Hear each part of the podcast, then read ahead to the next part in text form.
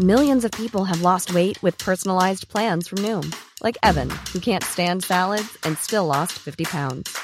Salads, generally, for most people, are the easy button, right? For me, that wasn't an option. I never really was a salad guy. That's just not who I am. But Noom worked for me. Get your personalized plan today at Noom.com. Real Noom user compensated to provide their story. In four weeks, the typical Noom user can expect to lose one to two pounds per week. Individual results may vary. Ahora inicia A la Una con Salvador García Soto. A la Una. Donde la información fluye, el análisis se explica y la radio te acompaña. A la Una con Salvador García Soto. A la Una. Comenzamos.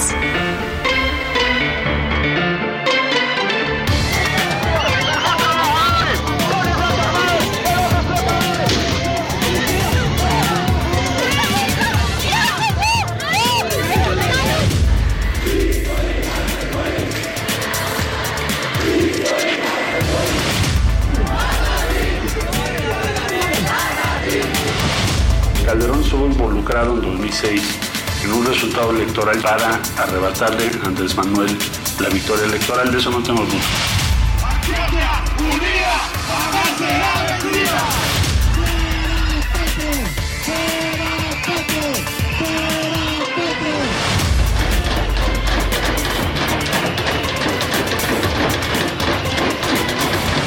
Una reforma electoral requiere siempre del máximo consenso posible, un consenso que es el resultado del diálogo y el acuerdo entre las fuerzas políticas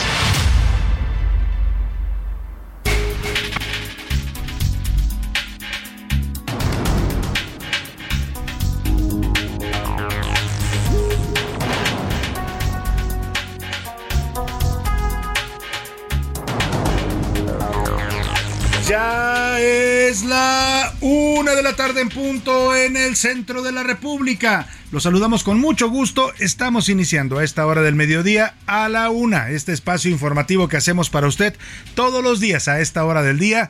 Aquí estamos listos para informarle, para entretenerle, para acompañarle en esta parte de su día. También cuando se pueda con gusto para servirle. En este lunes 31 de octubre. Llegó el fin del mes de octubre. Estamos ya en la víspera del primero de noviembre. Mañana con la celebración del Día de Muertos. Ya el fin de semana la ciudad se llenó de calacas, de catrinas, de fantasmas, de, de, brujas, de disfraces, de todo, todo lo que conlleva estas festividades del Día de Muertos y también, por supuesto, el Halloween, ¿no? Que ya pasó el Halloween este fin de semana. Y bueno, pues estamos listos para iniciar este lunes, empezando la semana. Espero que este lunes vaya comenzando bien para usted, que pues esté arrancando la semana con ánimos, que le vaya saliendo bien todo lo que usted tenga que realizar en este día, todas sus tareas, sus pendientes, sus actividades de este día se realicen de manera satisfactoria. Y si hay algún problema, algún contratiempo, ánimo, ánimo que todavía nos queda lo que resta del día y lo que resta también de la semana para resolver cualquier situación adversa. Mucha información en este lunes movido, muchos temas para compartir, lunes eh, pues algo soleado en la Ciudad de México, 23 grados centígrados la temperatura mayormente nublado. Hay días eh, que amanecen muy frescos en la Ciudad de México y al mediodía se siente calorcito como ahora. El sol está intenso, así es que pues vamos a llevarle la mejor información en las siguientes dos horas. Le invito a que me acompañe. Soy Salvador García Soto y a nombre de todo este equipo de profesionales que me acompaña en este espacio, le vamos a llevar eh, la mejor información, el mejor análisis, la crítica, las entrevistas, las historias de este día, todos los pormenores de lo que ha ocurrido en la ciudad, en México y en el mundo lo tendrá usted aquí en A la Una. Vámonos a los temas, a los temas que le tenemos preparado. Dudas. El grupo interdisciplinario de expertos independientes, el llamado GIEI, reveló que hay inconsistencias en los mensajes de WhatsApp que se intercambiaron Guerreros Unidos sobre el caso de los 43 normalistas de Ayotzinapa. Es importante esto que dice el GIEI, porque lo que están diciendo confirma lo que adelantaba en su reportaje del viernes pasado el New York Times, el periódico de los Estados Unidos, que decía que estos, estas conversaciones de WhatsApp podrían ser falsas porque la captura de pantalla que presentó Alejandro Encinas, que es en lo que se basa la nueva reconstrucción de hechos del caso Ayotzinapa, pues decían que la pantalla no correspondía al año de 2014, las famosas palomitas no existían todavía en aquella época y de ahí sacaron que podían haber sido pues eh, mensajes hechizos, pues que alguien los hizo para tratar de orientar la investigación hacia algún lado. Y hoy lo confirma el GIEI que si hay inconsistencias en estos mensajes de WhatsApp, con lo cual se podría caer totalmente el caso Ayotzinapa en este gobierno. Y polémica, vaya polémica por la reforma electoral. Oiga, la Comisión Nacional de Derechos Humanos, yo no sé qué tiene que hacer la CNDH pronunciando sobre estos temas, pero ya emitió un comunicado que le valió todo tipo de críticas a la señora Rosario Piedra Ibarra. Mire, no se pronuncia la señora Rosario Piedra en temas tan graves como la salud de los mexicanos, como la violencia que estamos padeciendo, como las desapariciones, como la falta de acceso a las vacunas. Pero eso sí, se pronunció para pedir que el INE se transforme, que el INE se vuelva popular. O sea, como ya acabó doña Rosario Piedra con la CNDH, esa institución tan honorable que nos eh, representó a los mexicanos durante mucho tiempo, hoy lamentablemente es un apéndice del gobierno. La señora Rosario Piedra se declaró desde que llegó al cargo fanática del presidente López Obrador, se declaró seguidora de su transformación y la CNDH se ha desdibujado completamente.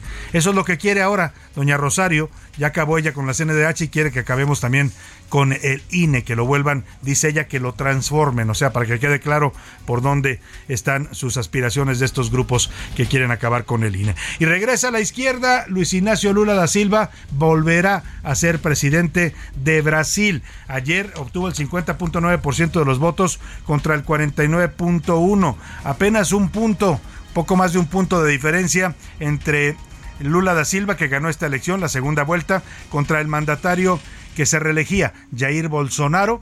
Es el primer presidente en la historia de Brasil que no gana su reelección. Estaba tan enojado ayer el señor Bolsonaro que ni siquiera salió a dar una conferencia de prensa, guardó silencio y literalmente uno de sus colaboradores dijo se fue a dormir así de enojado estaba. Y bueno, Lula fue felicitado por todo mundo. Aquí en México el presidente López Obrador, Marcelo Ebrard, en varios eh, dignatarios del mundo también le mandaron mensajes. Joe Biden, la Casa Blanca, reconociendo su triunfo y volverá a la presidencia después de haber estado en la cárcel acusado de corrupción por el caso de Odebrecht. Vamos a hablar de este tema también, por supuesto, allá en Brasil. Tragedia, 154 personas murieron y 149 resultaron heridas por una estampida humana que se produjo en una fiesta de Halloween en Seúl, allá en Corea del Sur. Fue el sábado este hecho y fue bastante dramático porque los jóvenes estaban celebrando, festejando el Halloween, muchos de ellos con disfraces. Algo pasó, hubo una falsa alarma, salieron disparados todos de la fiesta y en el eh, pues en la estampida mataron a muchas personas que cayeron al piso y fueron pisoteadas y asfixiadas por los propios eh, compañeros que estaban en esta celebración. Vamos a hablar de esta tragedia allá en Seúl, Corea y violento. La semana pasada fue la más violenta de México en lo que va de este año. Escuche usted, nada más en una semana, en siete días se registraron 520 homicidios dolosos entre el 23 y el 28 de octubre. Pero vamos muy bien y los abrazos no balazos funcionan, dice el presidente, 520 homicidios en una semana. En los deportes, podio y el corazón de los mexicanos, una especie de campeón sin corona. Así terminó Sergio El Checo Pérez en el tercer lugar del Gran Premio de la Ciudad de México. Lo, ah, lo vitorearon, lo aplaudieron, le gritaron Checo, Checo, Checo.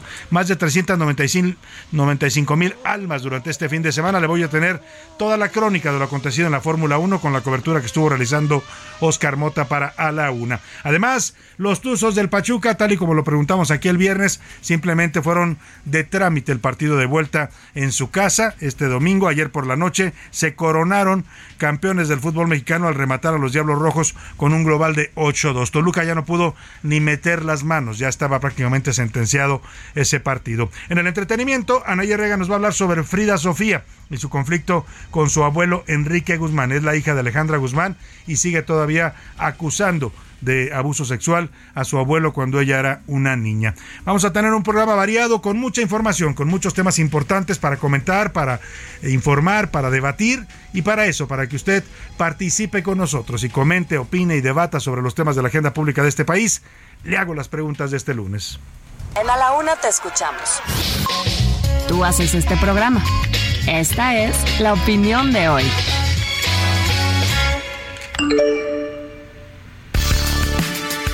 Tres temas le tengo para opinar en este lunes, para arrancar bien la semana con temas interesantes para comentar. El primero tiene que ver con esta victoria de Luis Ignacio Lula da Silva en Brasil.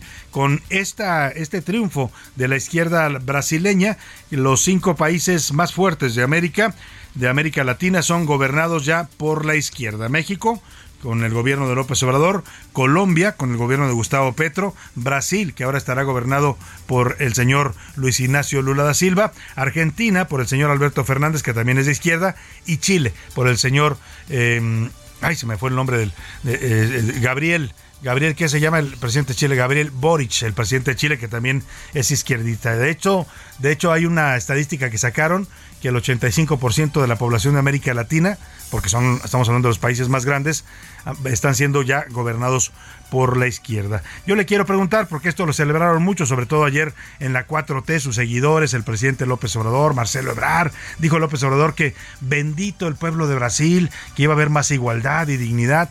mira, como si la gente no se la supiera, ¿no? Izquierda o derecha, francamente, cuando se trata de gobernar, se vuelven exactamente lo mismo, si no es que peor unos que otros. Ya no sé cuál es peor, ni si la izquierda o la derecha, pero el caso es que yo le quiero preguntar, ¿usted cree que realmente la izquierda es, el, es lo que mejor gobierna en este momento en el continente latinoamericano, incluido México? Sí, la izquierda puede hacer el cambio que necesitamos, no son peores que los de derecha. Una vez que llegan al poder, se olvidan de los ideales y los domina la ambición de poder o de plano izquierda y derecha. Para mí todos los políticos son iguales. Es la, la primera pregunta que le hago. El segundo tiene que ver con este debate sobre la reforma electoral, los eh, intentos que hay para desaparecer el INE. Ya le decía que el fin de semana se pronunció la CNDH y dijo que sí, que el INE sabotea la voluntad del pueblo y debe de transformarse, así lo propuso la Comisión Nacional de los Derechos Humanos. Yo le quiero preguntar, usted, ante todo esto, por cierto, va a haber una marcha esta semana, el fin de semana, está convocada una marcha si es este fin de semana,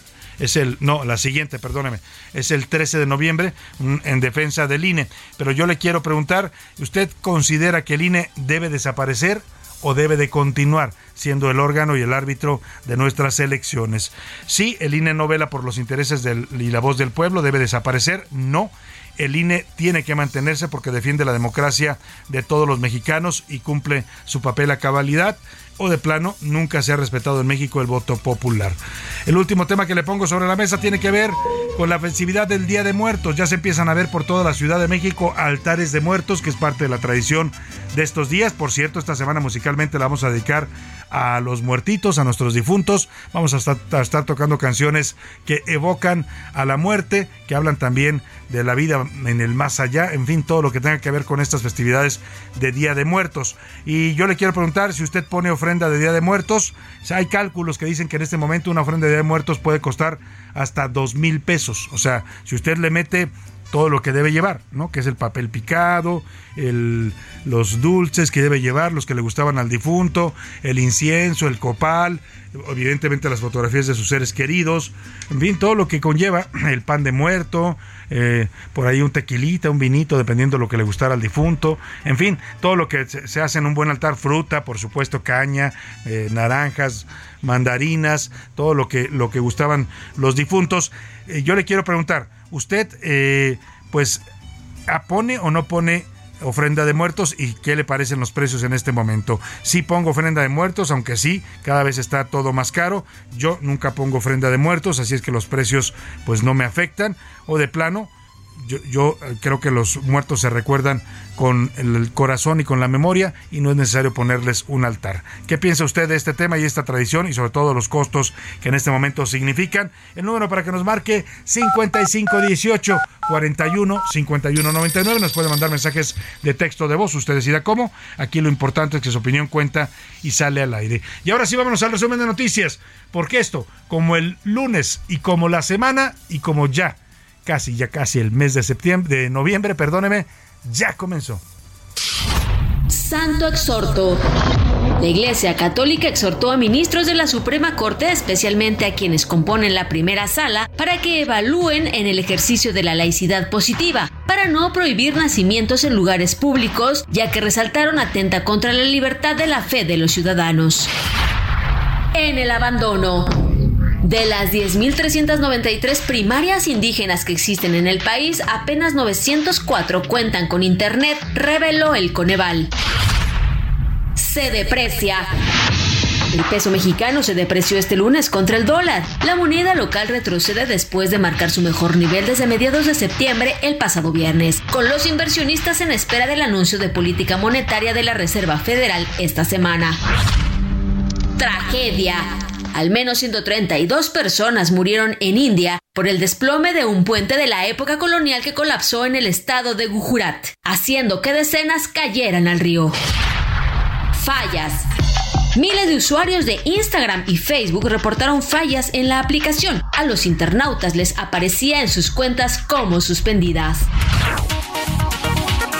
Una de la tarde con 15 minutos. Vamos a la información. Ya lo había dicho el viernes el diario de New York Times en un reportaje que publicó y que molestó mucho, incomodó incluso en Palacio Nacional. El presidente López Obrador descalificó al diario eh, eh, estadounidense. Dijo que era un diario que estaba apoyando a torturadores, así los calificó, por, porque puso en duda la veracidad de las investigaciones que ha hecho este gobierno, el gobierno de López Obrador, sobre el caso Ayotzinapa. También acusaron al señor Alejandro Encinas de haber reconocido que las pruebas que presentó para esta en su informe para esta nueva verdad histórica o esta nueva reconstrucción de hechos que hizo este gobierno pues que posiblemente eran falsas. Alejandro Encinas lo negó, en la mañana le dijo que no, que esto no era cierto, que él no había dicho eso, que él difícilmente iba a descalificar su trabajo por respeto a él y a la gente que lo acompañó en estas investigaciones. Pero mire, para reafirmar lo que publicó el diario de New York Times, el grupo de expertos independientes, el GIEI,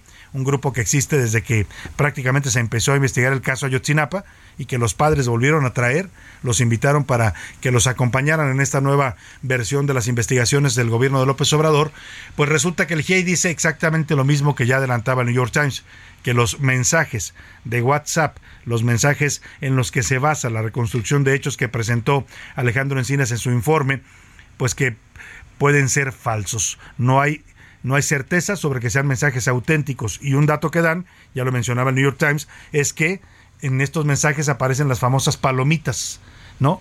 estos mensajes se supone que son de la noche del 26 de septiembre de 2014, entre el 26 y el 27 de septiembre de 2014. Y las dichosas palomitas, con las que usted sabe si un mensaje fue recibido y fue leído por el destinatario, se incorporaron hasta noviembre de ese año.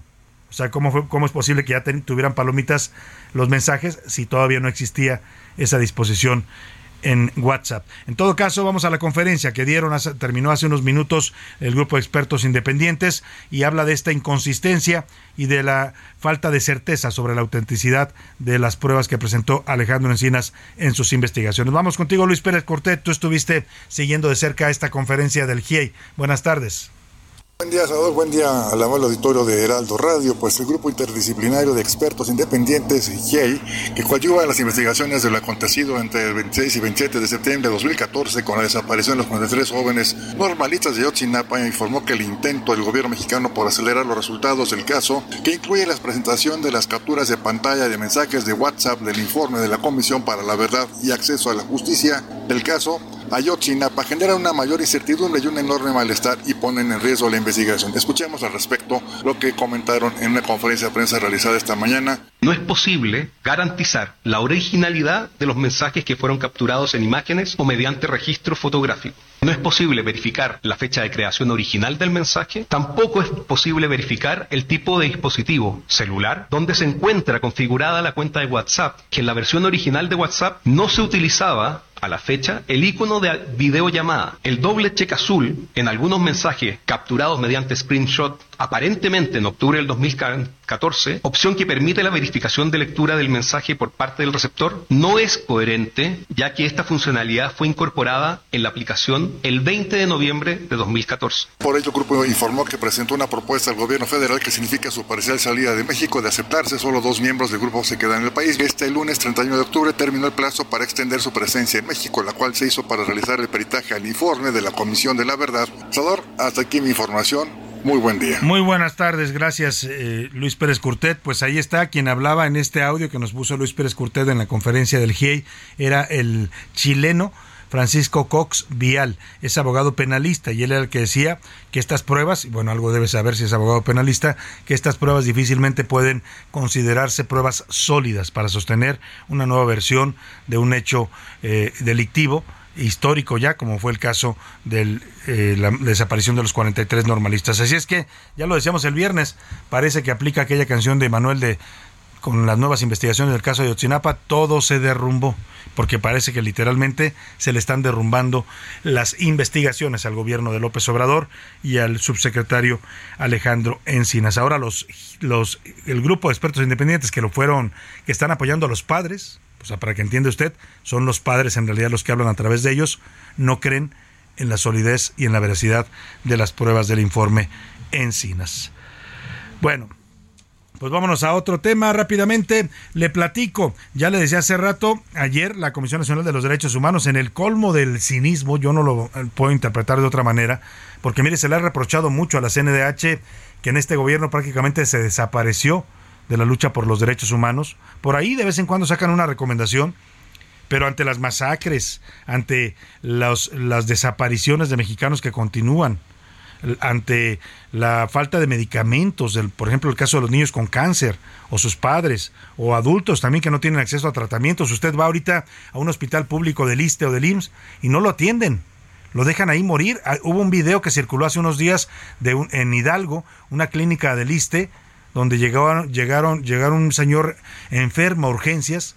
El señor estaba mal, convulsionando, no lo atendieron y literalmente se les murió en la sala de espera. Ya cuando el señor está muriendo, literalmente agonizando, sale un eh, enfermero o médico, no sé qué era, y empieza a decir, hay que pasarlo, hay que pasarlo, y la señora está enojada y les empieza a decir, oigan, yo se los dije, les dije que estaba muy mal, no me hicieron caso, los voy a demandar. Y luego grita el otro hombre, una camilla, ¿dónde hay una camilla? No hay camilla. Todos lo agarran entre, lo agarran entre todos, esto pasó en un hospital de liste de Pachuca, entre los que están ahí lo cargan, así literalmente, y lo meten a la sala de urgencias. El señor lamentablemente falleció y esa es la realidad de lo que está pasando en estos momentos con el sistema de salud público. Pero de eso no dice nada la Comisión Nacional de Derechos Humanos. ¿eh? No ha habido una sola recomendación en contra de la Secretaría de Salud, del secretario del COSER, del señor Hugo López Gatel, para cuestionar pues dónde está nuestro derecho a la salud. Es un derecho humano, un derecho humano básico, el derecho a la salud consagrado en la Constitución. Ah, pero eso sí, la señora Rosario Piedra ayer sacó una recomendación, la tituló la Recomendación General 46, diagonal 22, en la que pide la transformación para el Instituto Nacional Electoral, cualquier cosa que eso signifique. Dice que el INE debe garantizar el derecho a la democracia, no sé de dónde saca que no lo garantice en este momento, y dice que los órganos autónomos son instrumentos parciales y de sabotaje a la voluntad del pueblo. Si lo que dice la señora Piedra fuera cierto en esta recomendación, no estuviera gobernando hoy López Obrador, ¿eh? Si no se hubiera respetado la voluntad del pueblo en 2018, no hubiera llegado al poder López Obrador. Pero así de absurdos son. Así esta recomendación que sacó ayer la señora Rosario Piedra, un órgano autónomo que copia tal cual el discurso del gobierno. O sea, fíjese usted la gravedad.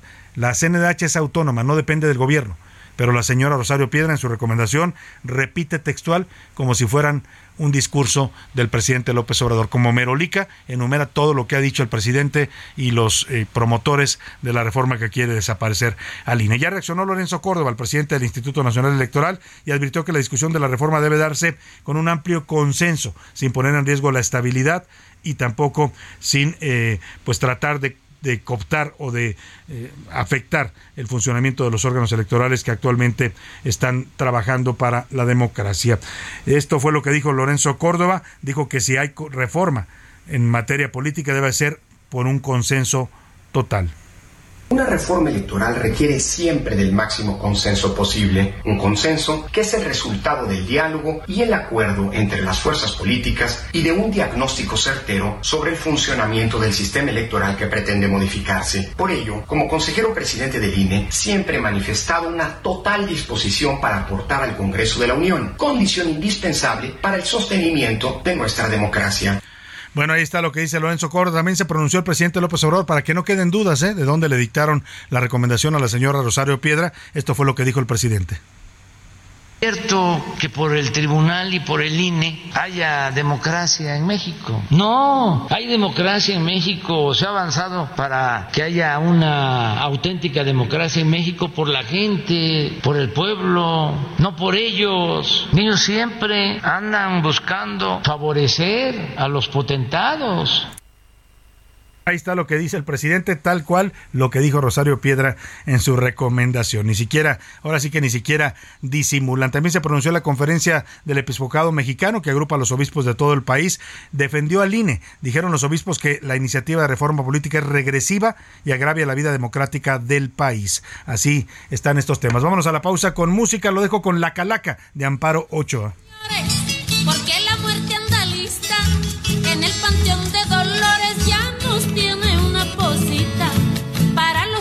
los compositores y uno que otro periodista, licenciados y doctores, todos están en la lista. Tucu, tucu, tiki, taka, que calaca. En un momento regresamos. Ya estamos de vuelta en A la Una con Salvador García Soto. Tu compañía diaria al mediodía. En Soriana, por México, lo damos todo. Compra uno y el segundo al 50% de descuento en medicina ética, cuidado bucal colgate, detergentes Persilo Viva y aromatizantes Airwick. Sí, el segundo al 50%. Soriana, la de todos los mexicanos. A octubre 31, excepto marca Nodrim y genéricos. Aplica restricciones. La rima de Valdés. O de Valdés la rima. Doña Claudia, inoportuno, comentario viene a mí. ¿No que era evento FIFI el de la Fórmula 1? A la crítica me uno. Yo sé que usted es doctora. De Doctor Jekyll me acuerdo. Mr. Hyde no está muy cuerdo. ¿Qué pachó, gobernadora? Todo mundo dijo, ¿y ahora?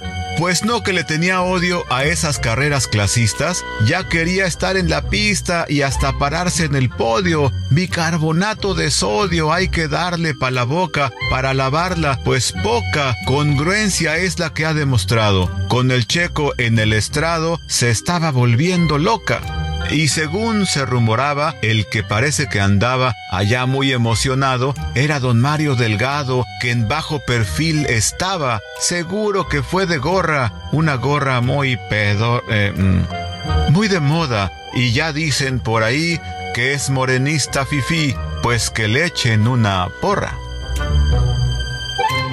Cleto el fufú y sus ojitos cerró el equipo al morir entregó, cayendo el muerto, soltando el llanto.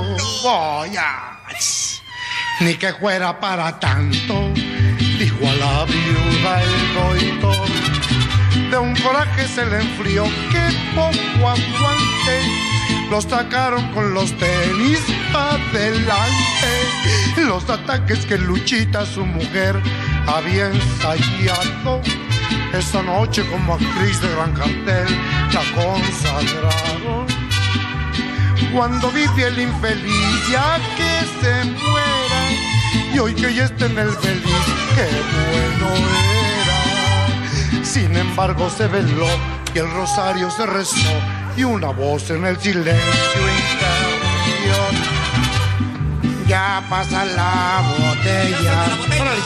no te quedes con ella. Y la botella tuvo el final de Cleto. Murió, murió, murió. Una de la tarde con 33 minutos. Estamos regresando de la pausa en esta semana que estamos dedicando a los muertos, a los difuntitos, a los que se nos adelantaron en el camino, a los que se pusieron la pijama de madera, dicen también, bueno, a los que han partido de este mundo, pero que se mantienen vivos en nuestros recuerdos, en nuestros corazones. Toda la semana vamos a estar tocando música de esta y esta es un sensacional. ¿no? Chava Flores tenía un talento para hacer una crónica de cómo somos los mexicanos. Y aquí habla mucho de la actitud de los mexicanos ante la muerte, también habla de cómo somos en los velorios, ¿no? que a veces acaban siendo borracheras o fiestas. y de todo esto trata esta canción Cerró sus ojitos Cleto. Dice una parte de la canción de Chava Flores, yo creo que adrede ese Cleto se murió, pues lo que me debe jamás me lo pago, ¿no? Y ya ve, la botella tuvo el mismo final que Cleto y la viuda ensayando sus llantos cuando estaba vivo decía, ojalá y se muera el desgraciado y cuando se murió, qué bueno era. Un resumen y una crónica de los mexicanos también ante la muerte a la que hace Chava Flores. Escuchamos un poco más de Cleto cerró sus ojos y seguimos con más para usted aquí en la laguna con lo caro que está todo, regalado le salió. el velorio un relajo, pura vida. La peluca y el café fue con bebida y empezaron con los cuentos de color para ir pasando y acabaron con que Cleto ya se andaba chamuscando. A la una, con Salvador García Soto. Una de la tarde, 34 minutos. Oiga, esta fiesta de Halloween era una fiesta grande de Halloween, de disfraces. Había muchos jóvenes convocados a esta reunión eh, allá en Seúl, Corea, y terminó literalmente siendo una fiesta de horror, pero de horror real. Murieron en esta fiesta 154 personas, entre ellas 26 extranjeros extranjeros y 149 resultaron heridas. Todo el problema fue por una em, estampida humana que se eh, originó dentro de esta reunión. El gobierno de, de Corea del Sur ha declarado luto nacional por esta tragedia. El embajador de México en aquel país, Bruno Figueroa, ha dado a conocer que dos Dos mexicanos sufrieron heridas leves, había mexicanos también en esta fiesta. Afortunadamente no hubo mexicanos entre los fallecidos. Vamos a escuchar esto que es un testimonio que nos manda desde Corea del Sur Patricia Leal. Ella es una mexicana que reside allá en Seúl, que estuvo asistiendo a esta fiesta. Es una fiesta muy popular entre los jóvenes de ese país, una fiesta de disfraces, y ella así narra, Patricia Leal, lo sucedido. Salvador, buenas tardes. Te saludo desde Corea del Sur. Pues yo fui a Itaewon desde temprano porque sí medio intuí que iba a haber mucha gente en el metro, etcétera. Iba a ser la primera celebración de Halloween sin restricciones desde la pandemia. El tema con Itaewon es que es, es chiquito. Un pequeño strip, una pequeña callecita con varios antros, bares, etcétera. Y el acceso a esa, a esa pequeña calle es a través de callejoncitos o de calles muy chiquitas. Justo en donde pasó la tragedia, donde la gente se aplastó, es una calle muy chiquita, tiene un ancho como de 4 metros. Pero sí llegó un momento en que ya empezó a llegar mucha gente, pude salir con mucho esfuerzo, pero, pero salí. Cuando salí como de entre toda la multitud de ese callejoncito, se escuchaban muchas ambulancias. Eh, la gente que estaba llegando todavía era irreal. O sea, el metro estaba atascadísimo. Pero pues al momento, ya en la mañana que me desperté a muchos mensajes de, amigos y de familiares eh, desde México eh, ya vi la gravedad del asunto y que justo pues por haber tanta gente y estarse empujando y tratar de unos de entrar, unos de salir, eh, pues ahí fue donde ya ocurrió que pues todo el mundo se, se empezó a, apachurrar, algunos se cayeron. Bueno, se dice por acá en las noticias que eh, la gente intentó ir hacia algún lugar porque decían que había una celebridad en uno de los lugares otros dicen que era porque en algún momento se escuchó como una explosión y la gente se asustó, pues eh, se empezaron a apachurrar y aparte hubo gente que, cayó y fue como un efecto dominó. Eh, también se, se, especula que pues fue un poco porque eh, pues no es no es totalmente plano, entonces eh, justo esa callecita es como de como de bajadita, entonces que pues eso también ayudó que hubiera gente que se cayera, etcétera se siente como un ambiente como bien lúgubre por acá. Se ve mucha gente que pues obviamente está yendo hacia, hacia el lugar pues con flores. Eh, muchos lugares no abrieron hoy. Algunos eventos que se tenían planeados tanto de Halloween como de otras cosas, artistas, etcétera, eh, se pospusieron. Eh, pero sí, sí, sí fue un tema medio, medio lúgubre y bastante triste. Bueno, pues así lo vivió Patricia Leal, mexicana eh, que estuvo participando en estos festejos allá en este barrio que nos decía de Itaewon en Corea del Sur. Decía que era un barrio pues muy concurrido por los jóvenes porque hay muchos bares, hay antros, pero que son calles muy estrechas, muy pequeñas. El problema es que es tan popular esta fiesta de Halloween y hace dos años que no se celebraba, pues que la gente cayó masivamente. El, tema fue que rebasó con, con mucho la capacidad de estos lugares, de las calles incluso, porque son angostas, nos, lo describía muy bien Patricia Leal.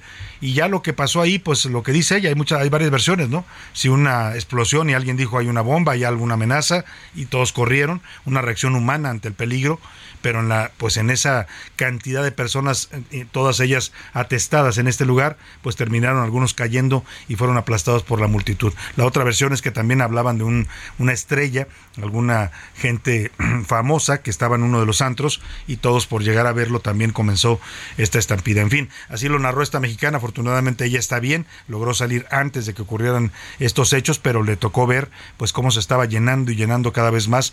Ahí con todo respeto, un descuido para las autoridades de Corea del Sur que suelen ser bastante estrictas con este tipo de protocolos, pero lamentablemente lo rebasó la respuesta a esta fiesta de Halloween y terminó en tragedia. 154 jóvenes muertos 26 extranjeros entre ellos y 149 heridos, entre ellos Patricia y otro mexicano que estaban pues viviendo allá o que acudieron a esta celebración. Lamentable lo que pasó. Itaewon es un distrito, son callejones y la fiesta que describe Patricia pues se hace ahí en las calles de este lugar. Descansen en paz todos estos jóvenes allá en Corea del Sur. Vámonos a otro tema rápidamente. En México la violencia está desbordada. Diga lo que diga el presidente, su discurso, sus cifras oficiales, sus la realidad es que este gobierno lo, rebasó con mucho la violencia. Su estrategia está totalmente fallida, está totalmente eh, rebasada y para muestra es este, esta cifra que se está dando a conocer. En la semana pasada hubo diariamente, murieron 87 mexicanos cada día. En total, en siete días, sumaron 520 asesinatos violentos entre el 23 y el 28 de octubre. Me recuerdo una escena hay una escena de la película de Bardo, no se la voy a spoilear si usted no la ha visto, le recomiendo que la vea. Es una gran, gran película, es una obra maestra que logra el señor Alejandro González Iñárritu y tiene mucho que ver con, con México y con la mexicanidad. Y hay una escena una escena donde va el personaje caminando, que es Daniel Jiménez Cacho, que hace un periodista, un documentalista, y de pronto la gente en la calle empiezan a caer, se va, va, una muchacha a su lado y se cae, así se desploma de pronto, se oye un golpe seco y cae al piso. Y él se acerca a tratar de ayudarle, le dice, ¿le ayudo? ¿Qué le pasa? Y ella dice, no, no me puede ayudar, estoy desaparecida. Y le dice, ¿pero por qué? ¿Qué le pasa? Levántese, no, no me toques, yo estoy desaparecida. Y así empiezan a caer muchos mexicanos en la calle. Es una escena grabada impactante, está grabada en el centro histórico, en la calle de Madero, y refleja eso en este país están muriendo todos los días, gente se están desapareciendo en un drama de verdad de violencia y de inseguridad que no acepta ni siquiera el discurso oficial. Milka Ramírez nos preparó esto. La semana del 23 al 28 de octubre fue la más violenta registrada en lo que va del año en nuestro país. Se contabilizaron 520 asesinatos en los últimos seis días. En promedio hubo 87 víctimas de homicidio doloso por día en México. Los estados más afectados fueron Guanajuato, el Estado de México, Jalisco, Michoacán, Chihuahua y Baja California. Según el reporte diario de asesinatos, el 23 de octubre sumaron 90 víctimas, el 24 de octubre 82, el 25 de octubre 91, el 26 de octubre 88, el 27 de octubre 92 y el 28 de octubre 77. Así, este mes ya se perfila para ser uno de los más violentos del año, según datos preliminares del Gabinete de Seguridad Federal. Y es que hasta este sábado se contabilizaron 2.216 víctimas de homicidio doloso, un promedio de 79 diarias en el país. Para A la Una con Salvador García Soto, Milka Ramírez. Bueno, pues ahí está este panorama tétrico de la violencia. Hablamos hace un rato de la tragedia allá en, en, Seúl, esta tragedia dolorosa donde una fiesta de Halloween entre jóvenes termina en estampida, 149 muertos en México, eso, esa cantidad, bueno, más de esa cantidad se murieron en solo dos días por la violencia que atraviesa y que lesiona y que lacera a este país. 520, 520 es una cifra impresionante, impactante de verdad sobre este tema de la violencia en el país. Oiga, vamos a a platicar de este tema. la semana pasada, bueno, hace 15 días en realidad se llevó a cabo esta una mesa de un foro económico en Madrid estaban como ponentes el expresidente mexicano Ernesto Cedillo, el expresidente Felipe Calderón, estaba también el expresidente español José María Aznar y algunos otros invitados. Y el debate y lo que se dijo ahí era sobre la situación de los países de América Latina, cómo andaban las economías de los países, cómo había crecido la pobreza en la región. Y sí, hubo críticas al populismo que está afectando a la región latinoamericana.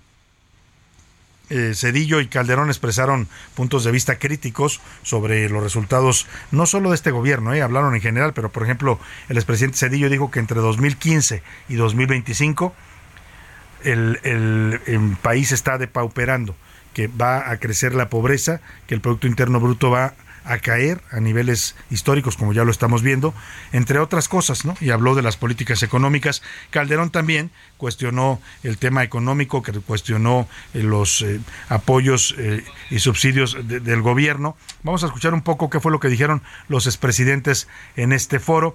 Vamos a escuchar primero a Ernesto Cedillo, si le parece al expresidente Cedillo, qué fue lo que dijo en este foro hace 15 días.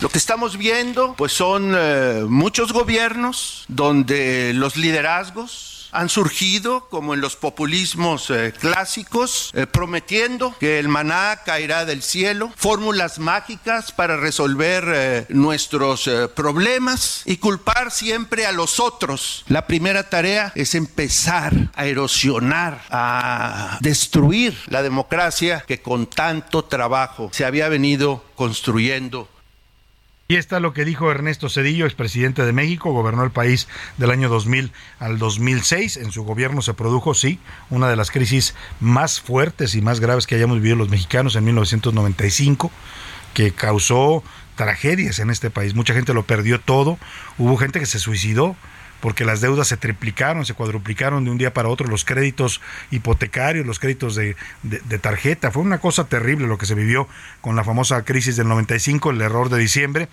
Él fue el autor de eso, su gobierno. Al final medio compuso el barco en materia económica, después de haber caído hasta el fondo, pues fue con los gringos y no sé qué les ofreció o qué le pidieron, pero le dieron apoyo en el Fondo Monetario Internacional y salimos adelante. Después vino el FOBAPRO, la, la quiebra de los bancos que pagamos los mexicanos con nuestros impuestos. Ese es Cedillo. Vamos a escuchar lo que dijo Felipe Calderón también en este foro.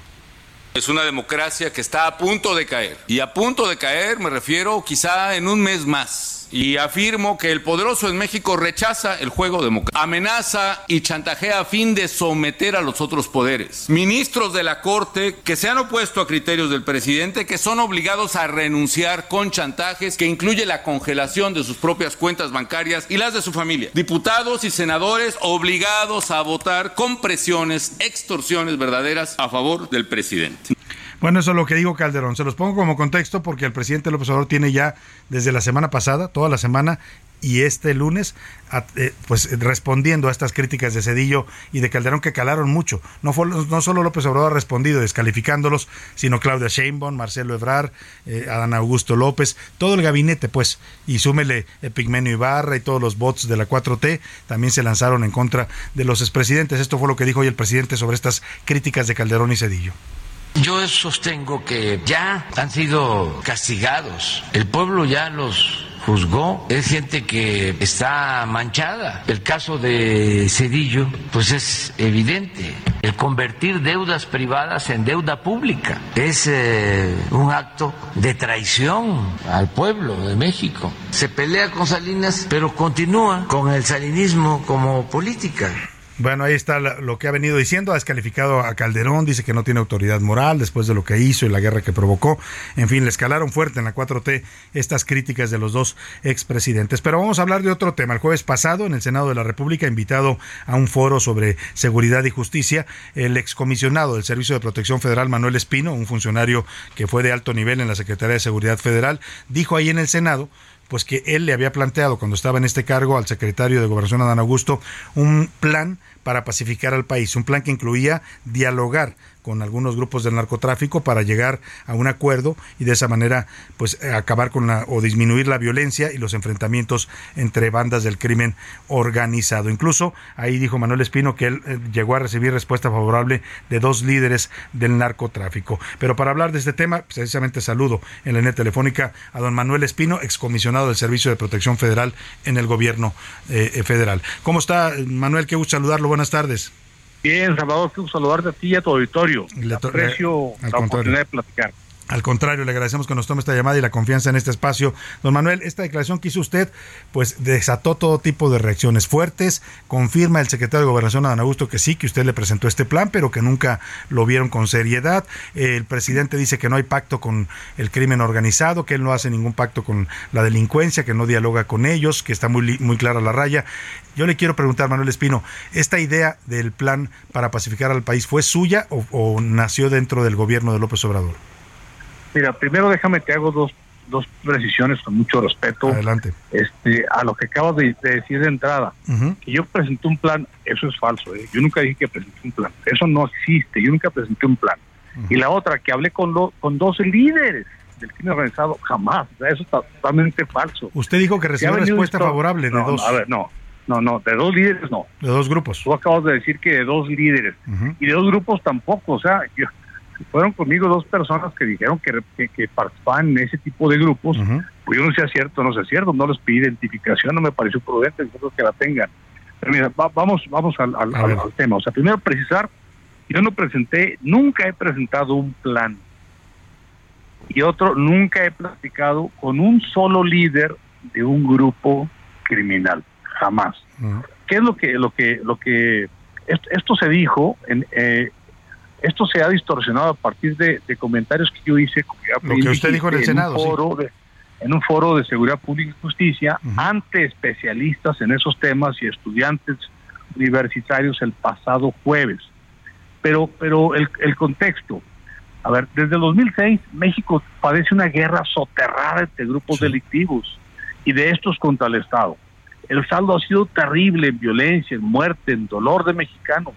Esa guerra ya causó muchísimos problemas y urge que los mexicanos tengamos seguridad, tranquilidad y mejores condiciones para vivir. En eso coincidimos todos.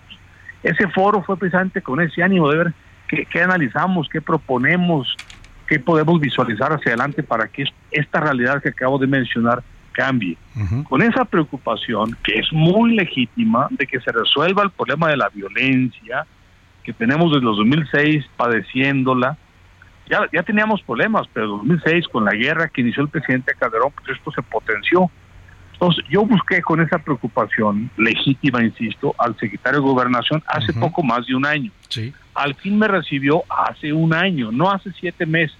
Creo que él ahí está confundido las fechas. Me recibió hace un año fue en octubre, le expresé mi reconocimiento al esfuerzo del gobierno para la pacificación y la reconciliación nacional y propuse buscar nuevas alternativas, no propuse un plan, no propuse un acuerdo o un, un pacto con los grupos delictivos, propuse buscar nuevas alternativas que den mejores resultados.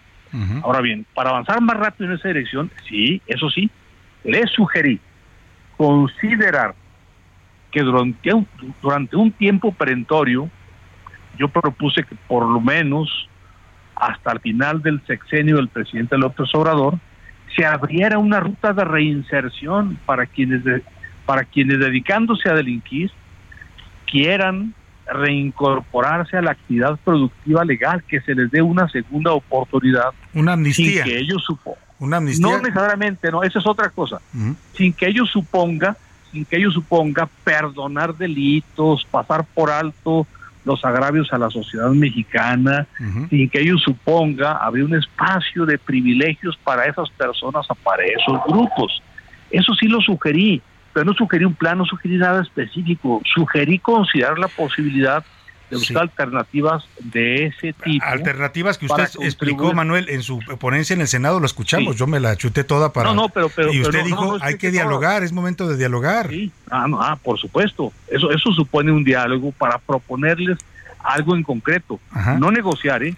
O sea, no es, no es lo que ustedes quieran. ¿Qué, se le propondría al crimen organizado para que se que depusiera ah, las armas o qué?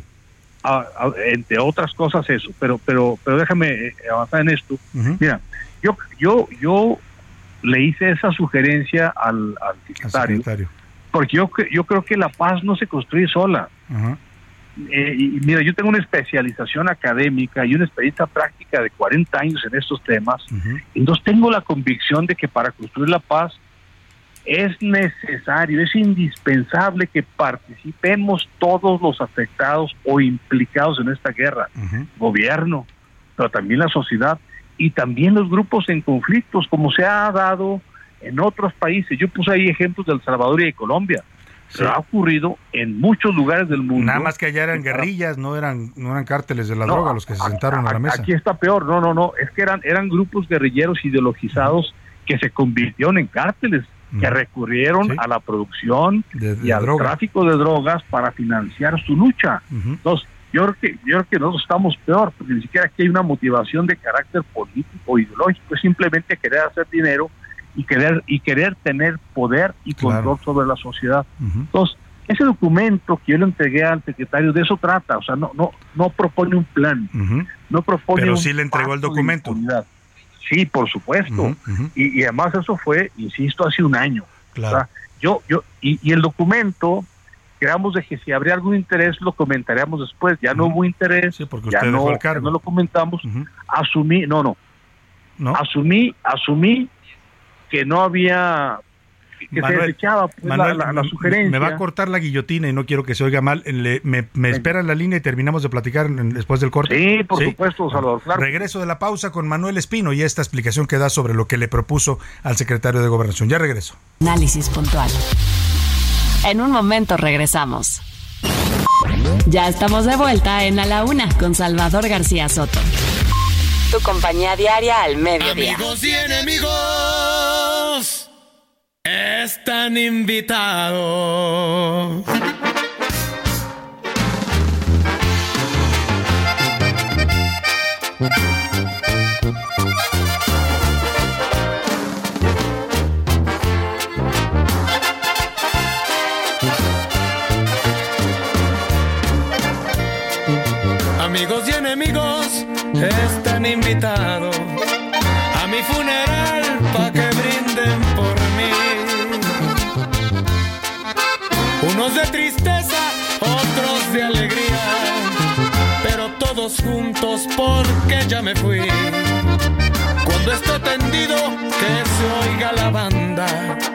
Música norteña, mariachis también, que traigan cartones llenos de cerveza y échenme la tierra que me dio nacer.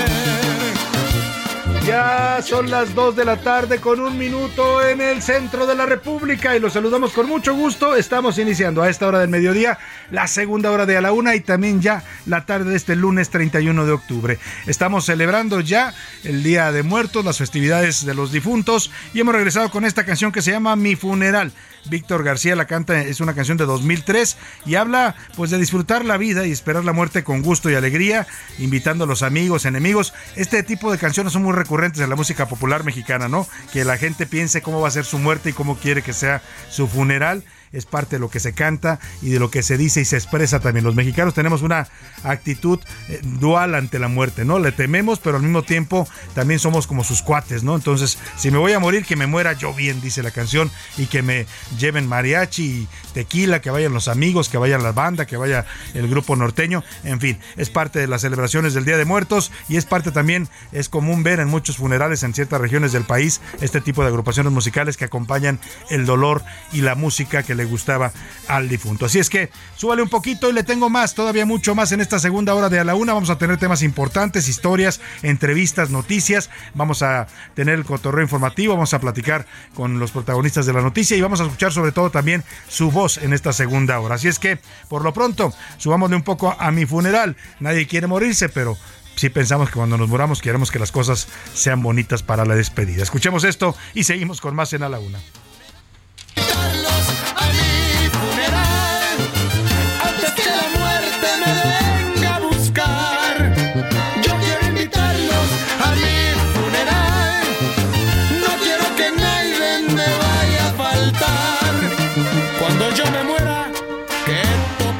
Cuando nos muramos, todos vamos para allá, ¿eh? Todos vamos para allá. Dicen por ahí que lo único cierto en esta vida es la muerte. Nos va a llegar a todos tarde o temprano. Esperemos que se tarde. Tocamos madera, ¿verdad? Que, no llegue tan, tan repentina. Y el deseo de todo el mundo, ¿no? Que nos llegue una muerte tranquila, que nos toque una muerte tranquila, porque a veces hay muertes también muy duras y difíciles. Las largas agonías de la enfermedad o los accidentes que son tan dramáticos de un momento para otro se pierde al ser querido. En fin, vamos a continuar con esta conversación. Está en la línea telefónica le agradezco mucho que nos haya aguantado el corte al señor Manuel Espino, es comisionado de Protección Federal de la Secretaría de Seguridad y Protección Ciudadana. Manuel, le agradezco mucho el que nos haya esperado en la pausa. Es importante esto que nos precisaba. Dice usted, no presenté un plan como tal de pacificación, pero sí una, un documento que hacía estas propuestas de eh, necesario convocar un diálogo nacional para buscar la paz, la paz del país. un documento que sugería considerar, valorar la posibilidad de abrir rutas de salida a quienes delinquen, personas y grupos delincuentes, para que no sigamos en esta guerra y que les demos la oportunidad de una reinserción social, que se incorporen a la actividad productiva legal, que contribuyan al resarcimiento de los tantos daños que han provocado. Y ahí puse ejemplos de cómo. Pero ahorita, ahorita que te escuchaba en, en, tono jocoso hablando de la canción Mi Funeral, pues lo debe, debe haber pues también eso. tenemos derecho a morir bien, a morir una muerte digna. Pues una muerte digna, no, no a balazos, no que nos acribillen en una carretera, en un crucero, en un funeral, como, ha sucedido estos años. Hasta en una boda, pasó hace poco en una boda en, una boda, en Sonora. Por supuesto. Entonces, hay mucho miedo, hay mucha, hay mucha zozobra en la comunidad nacional y por eso decía, analicemos otras alternativas. No estoy proponiendo nada inmoral, nada ilegal. Estoy proponiendo lo que incluso ya se ha aprobado en otros lugares. No se atendió mi sugerencia, pues está bien, me olvidé del tema, me olvidé, lo di por desechado. Lo dejó ahí en un cajón. Ahí lo dejé, ya, pues, adiós. O pero lo retoma en esta propuesta del Senado y lo, lo platica. Pero, no, no, no, no lo retomo. No retomo la propuesta. Platico la anécdota que, de que yo llegué a sugerir este tipo de cosas que se desechó lo dije ahí en el Senado. O sea, no lo estoy retomando, no estoy proponiendo nada. Incluso el presidente Levín lo aclaró, porque hubo gente que, que, especuló que el, que el, jueves que yo vi al presidente en Palacio Nacional habría sido para este tema. Ya él aclaró que sí lo vi, pero no tocamos ese tema. Yo no le he propuesto al presidente nada de este tipo. Manuel. Hace un año, insisto, fue cuando Cuando usted sugirió esto al secretario de Gobernación, pero se quedó ahí. Y, se desechó, pues ya, sí, se desechó. Ahora, eh, ¿para qué vio al presidente? ¿Lo van a invitar otra vez a colaborar en el gobierno? No, no, lo, Vi, lo vi. Como tú sabes, yo presido una organización que se llama Ruta 5, que hemos apoyado al presidente, al proyecto de la Cuarta Transformación, a los candidatos que, que simpatizan con ese proyecto desde entonces a la fecha. Y le fue a informar que estamos en la misma línea, en medio de sintonía, pero además que con el concepto que él ha propuesto a los mexicanos, que él le llama cuarta transformación, que en otros países puede llamarse de otra manera, que consiste en que el poder económico no se sobreponga al poder público y que de esa manera evitemos también la corrupción de tantos funcionarios que sometidos al poder económico toman decisiones en su beneficio. Le fue a decir que ese concepto lo hemos llevado ya a 10 países, ya tenemos a Ruta 5 trabajando en 10 países y solamente en dos ya hemos este, tomado la protesta de, los comités nacionales de esos países y en noviembre lo haremos en, en, Perú y en diciembre en Argentina y, y, le fui a decir que también habíamos decidido que no que no vamos a esperar en Ruta 5 a que haya un candidato de la 4T sino que de ahora decidimos apoyar promover presentar dar a conocer este hablar de, los logros de Claudia Sheinbaum es quien queremos que sea candidato. Ese fue el tema. Hablamos de otras cosas, pero con ese tema yo fui, para eso pedí la, audiencia. Ahora, Manuel. Nada, eso, nada tenía que ver con el tema de su declaración en el Senado. Ahora, eh, ¿por qué razón dejó usted la, la, dirección de la Comisión de Protección Federal que encabezaba ahí en Seguridad Pública? Ah, qué bueno que me lo preguntas, porque cuando el secretario de Gobernación dice que a los 15 años yo, yo dejé el cargo, hay quien puede pensar que fue por lo que le fui a sugerir. No, no. Yo, como tú bien sabes, allá por marzo, abril del año pasado, yo anuncié que cuando llegara la hora buscaría ser candidato a gobernador de mi estado. Y también anuncié en la cercanía de, que se abriera el proceso electoral, que se abre en octubre, octubre del año pasado, yo pediría licencia para ir a explorar esa posibilidad, pero luego dije que mejor renunciaría, porque nada de que voy y busco la candidatura, no la logré y me regreso muy cómodamente a mi puesto.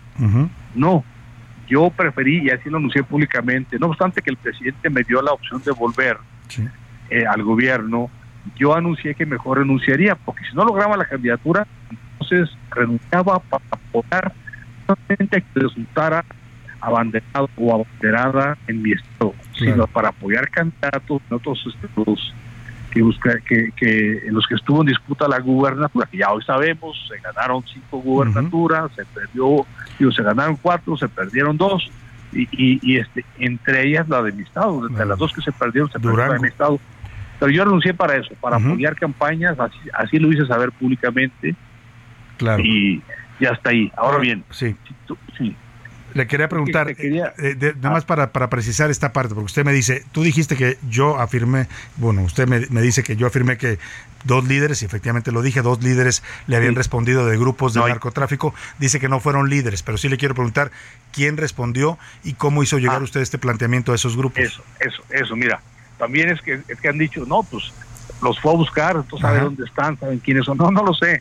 A propósito precisamente de que yo anuncié que, que buscaba la candidatura al gobierno del Estado, entre muchas que pidieron cita para hablar conmigo, unos para apoyar, otros para diseñar campaña, otros para presentar políticas que yo sugeriría en materia de educación, salud, etcétera. Hubo gente que decía que hubo gente que se registró que queremos hablar del tema de la gubernatura, de los temas este, económicos. Bueno, llegaron dos personas que yo no sé si pertenecen realmente a un grupo delictivo no. Ellos dijeron, nos dedicamos a esto, estamos en un grupo así. Uno de ellos me dijo, me mandaron preguntarle cómo se, su trato con nosotros, su relación, si llegara a ser gobernador sería muy diferente a como es ahora, porque es ahora es de impunidad. Ahora ustedes proponen directores de seguridad pública, ahora, ustedes exigen posiciones el gobierno, ustedes influyen en las de algunos legisladores Congreso del Estado, que eso ocurre en Durango, Salvador. eso no puede repetirse. Yo lo que les propondría es una relación de respeto. Ustedes dicen a lo suyo, pero no quieran tomar decisiones en el gobierno. Y si delinquen, pues aténganse a la ley. Lo que yo les propongo es que se busquen alternativas para su reinserción a la actividad legal y productiva, que haya un programa para eso. Eh, o sea, en, el, en el sentido de lo, lo que le había planteado a yo le, Así es, exactamente. Y dos personas me dijeron, eso nos gusta, siempre nos han... Ah, es que yo les decía a ustedes, ustedes, y no me lo pueden negar, porque lo sé, ustedes le entregan dinero semanalmente o mensualmente a funcionarios a cambio de favores, a cambio de tener eh, libertad para mover sus productos a cambio de tener impunidad. Eso no puede seguir siendo. Yo les propondría que ese dinero lo inviertan en resarcir daños, en equipar hospitales, en equipar escuelas, en, alumbrar una, escuela, una, una, colonia, eh, en, en generar empleos legales. Entonces habría que trabajar en eso, en coordinación, por supuesto, con la federación, pues para que sea posible que su dinero lo puedan invertir en eso y no en pagar sicarios o en pagar este, a funcionarios corruptos. pues eso, yo no lo veo mal, no estoy, estoy en la más recta intención contribuir a que se resuelva el problema de la mejor manera. Manuel, ¿y se puede saber qué, grupo era o era el grupo que, que domina no, ahí no, no, no, no, supe qué grupo era, Salvador. Entenderás que no le decir, identifícate, ¿no? Para ver de qué grupo eres. No. para empezar, cuando te dicen vengo de un grupo que se dedica a eso, pues ya, ya, ya entrada tiendan las piernas. Pues claro, claro, claro. No, está fácil ponerte a platicar con ellos. Pues Mira, eh, ya aclarado el tema, yo aprovecho para recordar que, que el plano dura no dio resultados. Cuando Felipe Calderón sacó el ejército a las calles para y declaró una guerra, y dijo, declaramos la guerra al sí, organizado, eso lo dijo en, en, en Michoacán, en Uruapan. 6 de diciembre. En, en, 6 de diciembre. Bueno, ese intento fue un intento fallido. Su gobierno terminó derrotado. El país ensangrentado. Y no solo eso, para salvar el pellejo suyo y de otros, terminó protegiendo a grupos criminales. Bueno, a lo mejor no él, pero sí Genaro García Luna, quien era su secretario nacional de seguridad y que ahora está preso en Estados Unidos. Entonces, ese no es el camino. La complicidad no resuelve el problema de la violencia tenemos que buscar alternativas y yo apoyo la política del presidente que él llama abrazos y no balazos. Pero, oiga, seguimos todavía, con el ejército en las calles hasta 2028, o sea, no ha cambiado pero mucho. Ya no es, ya, ya no una guerra, ya en una confrontación directa. Pues Me parece que la decisión del presidente es una decisión histórica, eh, que pasa por cambiar el sentimiento de venganza que prevalece por un anhelo de mejor futuro, con paz para todos. Entonces, pues la parte pero, las cifras no ayudan, oiga, 520 muertos la, semana pasada, no, no, aguantan, no ayudan. La parte de no balazos, la entendemos. No agresión, no balazos, no uso de las armas. Pero la parte de abrazos, porque hay que desarrollarla, y es la parte que yo quería que... que, que ponía dialogar. O sí, poner, ponernos en una ruta. ¿Qué es, qué es, eh, cómo interpreto yo o qué propongo para que los abrazos sean efectivos? ¿Qué, qué significa? pues priorizar, priorizar la seguridad humana que el presidente lo ha propuesto, que, que, consiste en resolver los, resolver los, el acceso o darle seguridad de salud, de educación, de empleo, de, cultura, de, de, alimentación a las familias mexicanas, él lo ha dicho. justo lo que hoy no hay, lo que hoy no hay para la mayoría de los mexicanos. Dice, no nacemos delincuentes. Muchos se ven orillados a delinquir pues porque les falta dinero para educar a sus hijos o para resolver un problema de salud. Entonces dice, hay que resolver eso. ¿sí? Yo consideré que eso podría llevar mucho tiempo. Es la línea correcta, es el camino a seguir.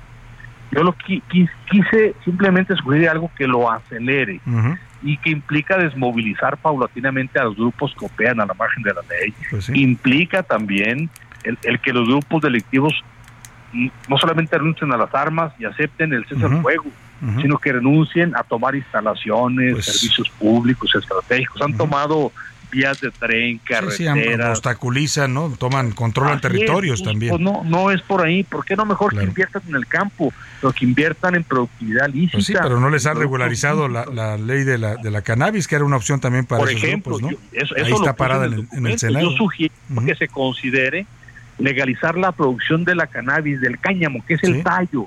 no que sin, no, no, no, no la hojita, la que se fuma, sino el tallo Aquí lo quemamos, en otros países lo, industrializan. hacen maderas preciosas. Manuel, pues me come el tiempo, pero le quiero agradecer y, invitarlo luego a que tengamos una plática más amplia. De clarificar esto, con mucho gusto. Le agradezco mucho, Manuel Espino. Un abrazo, buenas tardes. Saludos el ex coordinador de protección eh, federal en el gobierno de López Obrador, pues dice que no era un plan de paz como tal, pero que sí sugería que había que dialogar con los grupos del crimen organizado, que hasta dos de ellos le dijeron que estaban de acuerdo con su propuesta. Ahí quedó la propuesta, el presidente dice que no, que no hay pacto con el crimen organizado, pero se fue el fin de semana a Badiraguato por cuarta ocasión, ¿eh? y en privado. No llevó reporteros, no llevó prensa. ¿Por qué? Pues quién sabe a quién haya saludado ahí o a quién haya visto. Dice el que no, que va a hacer obras sociales y que va a apoyar a la gente de Badiraguato porque son mexicanos también y yo estoy de acuerdo con el presidente en eso. Tienen todos los derechos, no por vivir en un pueblo donde nacieron los narcos, pues se les va a marginar pero son muchas visitas a Badiraguato, ¿no? El presidente tiene mucha predilección por ese lugar donde nació el Chapo Guzmán, el Mayo Zambada, Caro Quintero, pues todos los hijos del Chapo, en fin. Ahí dejamos el tema. Vámonos a otros asuntos importantes. Bueno, ya no, ah, vámonos, ya, quedamos. Ir con, con, más información en este, en este día. Vamos a, platicar, si le parece, de pues el, el tema de, del horario de verano que se eliminó ya este fin de semana. Adiós horario de verano. Se quedó atrás, ya usted retrasó el reloj, eh, si es que no se le olvidó, si no retráselo, porque hay gente que se le olvida una hora y a partir de ahí ya no volverá usted a, mover el reloj porque ya nos quedamos con el horario tradicional. Y bueno, esto, eh, esto tiene sus ventajas para muchos, dicen, están contentos porque dicen ya, nos vamos a olvidar de andarnos levantando una hora más tarde, una hora más temprano, pero también tiene desventajas. Se está alertando que con este nuevo horario, que ya va a ser permanente, pues vuelve otra vez un riesgo para las mujeres, y es que oscurece más temprano, y muchas mujeres cuando salen de trabajar o de su escuela o de su casa encuentran ya muy oscuro. Y estadísticamente los ataques a mujeres, sobre todo ataques de tipo sexual, violaciones, pues para que me entienda, se producen en la noche. Ese es un riesgo que a lo mejor no tomaron en cuenta a la hora de quitar el horario de verano, pero lo están advirtiendo los especialistas. Cuéntanos, Frida Valencia, te saludo, buenas tardes. ¿Qué tal, Salvador? Te saludo con muchísimo gusto y hoy te comento que la eliminación del horario de verano podría traer un aumento en el número de delitos que sufren las mujeres. Esto principalmente por la falta de luz, ya que el horario nocturno tiene una mayor incidencia frente al matutino. De acuerdo con datos del Secretariado Ejecutivo del Sistema Nacional de Seguridad Pública, de 2018 a 2020, los meses con el mayor número de llamadas de emergencia relacionadas con incidentes de violencia contra la mujer fueron en el periodo del horario de invierno, mismo que contempla la puesta de sol cerca de las 18 horas.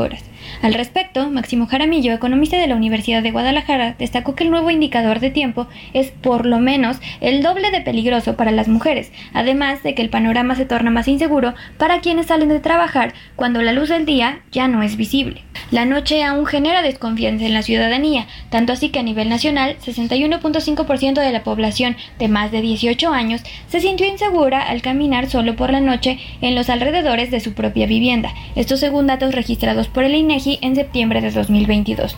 Hasta aquí mi reporte, regreso contigo. Muchas gracias, Frida. Pues ahí está. No todo es ventaja en este cambio de horario.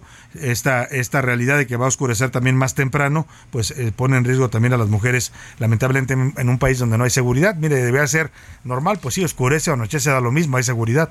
Pero el problema aquí en este país de inseguro es que en la noche, en la oscuridad de la noche, se cometen muchos más delitos y algunos de ellos son estadísticamente las agresiones sexuales a mujeres. Vámonos a otros asuntos importantes.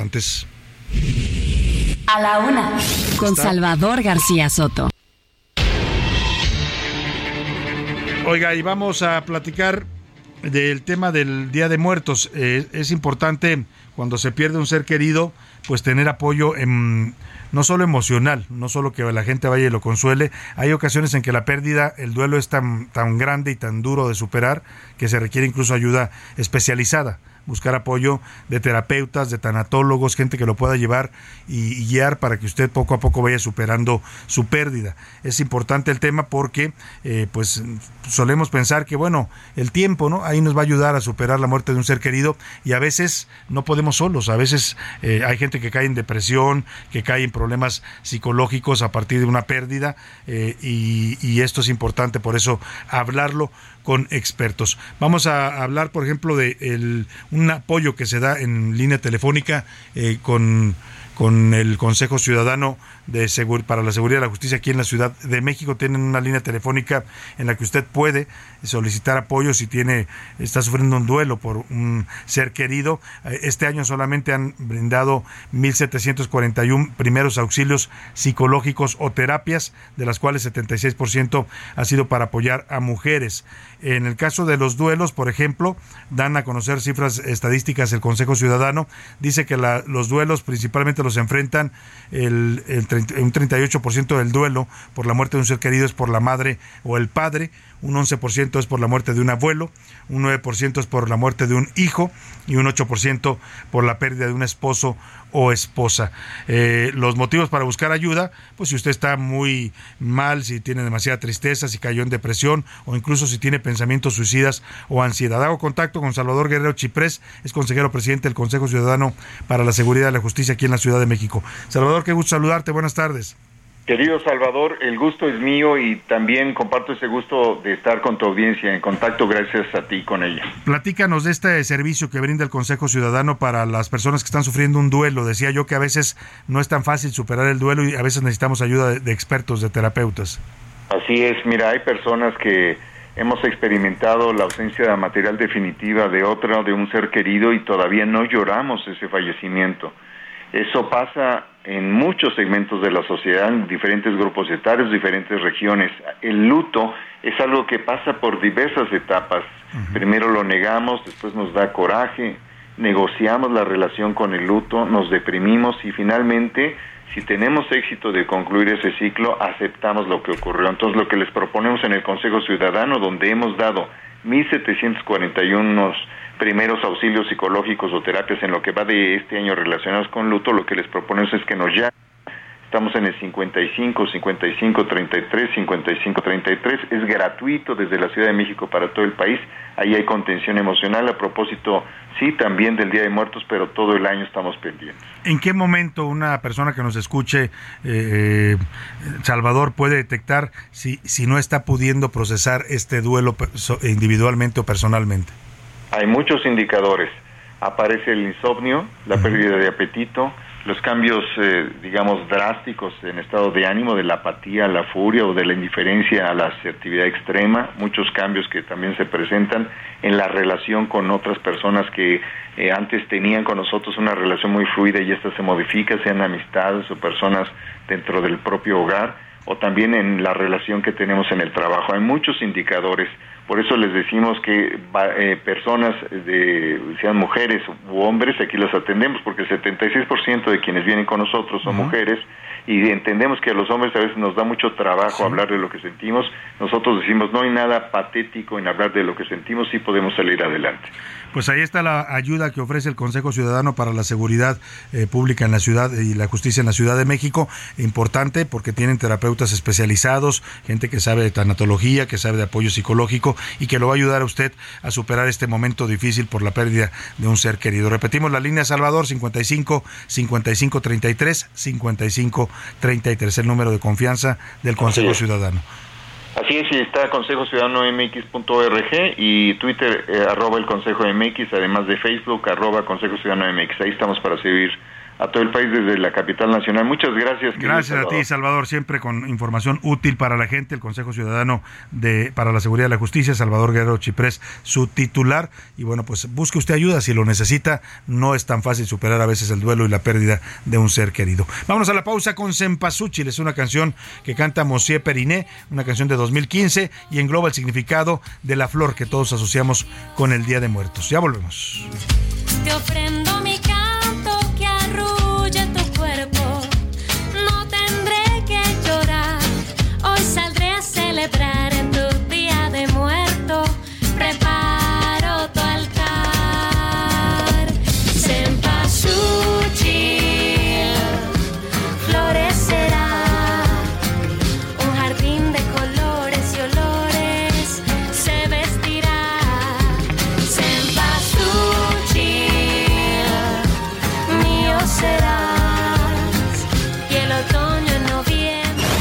No le cambies. Estás en A la Una con Salvador García Soto. Información útil y análisis puntual. En un momento regresamos. Ya estamos de vuelta en A la Una con Salvador García Soto. Tu compañía diaria al mediodía. Tu nombre traigo este día para darme felicidad, Risas y complicidad, charlas compartidas, susurros y cocinar necesito ahora. Mi secreto a ti revelar, mis muertos me acompañarán. Me darán tranquilidad, convierten tristeza en canción, habitan el aire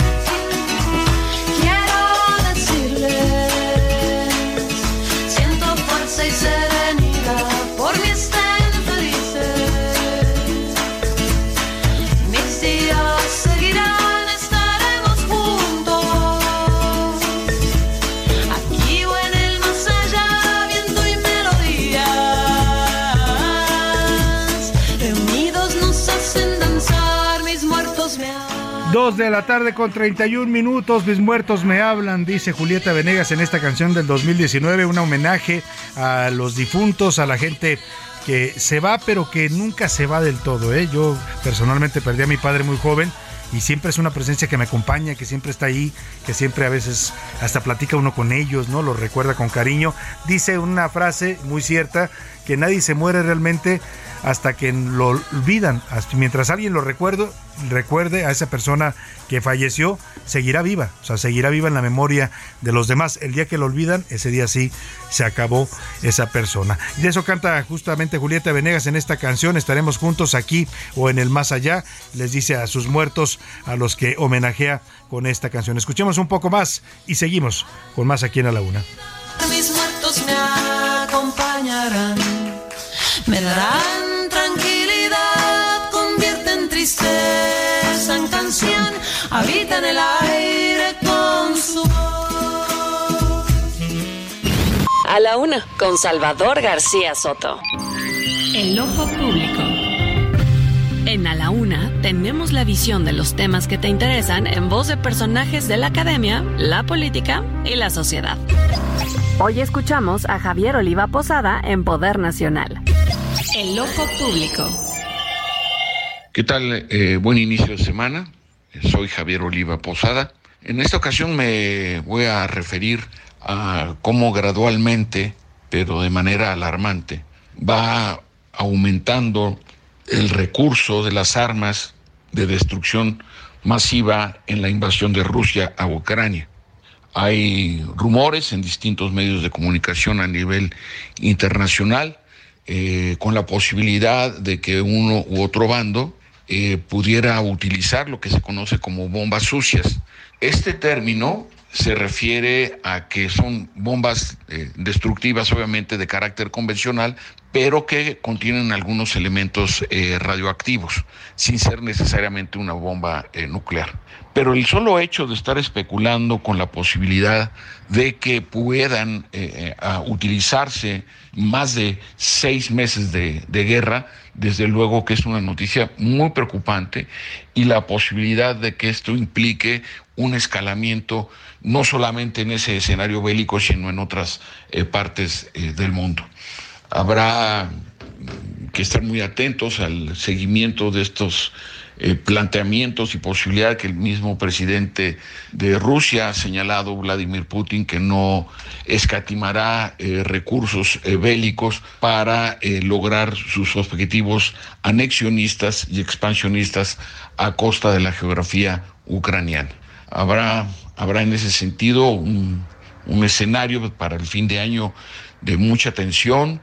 Eh, sabemos también que eh, Rusia ha cortado al mínimo el suministro de gas para la para el uso eh, de sobre todo en las calefacciones domésticas lo que lo que esto presagia pues evidentemente un frío y una afectación a la población civil ya no solamente del país invadido sino de los eh, ciudadanos, ciudadanas, la población en general de la Unión Europea. Muchas gracias. Buen inicio. A la una, con Salvador García Soto. Dos de la tarde con 35 minutos. Interesante esto que comentaba el doctor Javier Oliva en su Poder Nacional esto que decía, lo había alertado, aquí se lo comentaba hace un par de meses, lo alertó el secretario general de la ONU, el señor eh, Tedros Adhanom, decía que venía en el mundo un invierno de descontento lo alertaba hace unos meses refiriéndose a este invierno que va a comenzar eh, pues en, ahora en diciembre eh, lo que está pasando con la guerra en Ucrania va a afectar incluso la posibilidad de tener calefacción en los hogares no solo en Ucrania que está ya de por sí golpeada, cada vez más bombardeada y atacada por Vladimir Putin, sino en el resto de Europa. Porque mucha, eh, mucho del abasto del gas de Europa depende de Ucrania y de Rusia.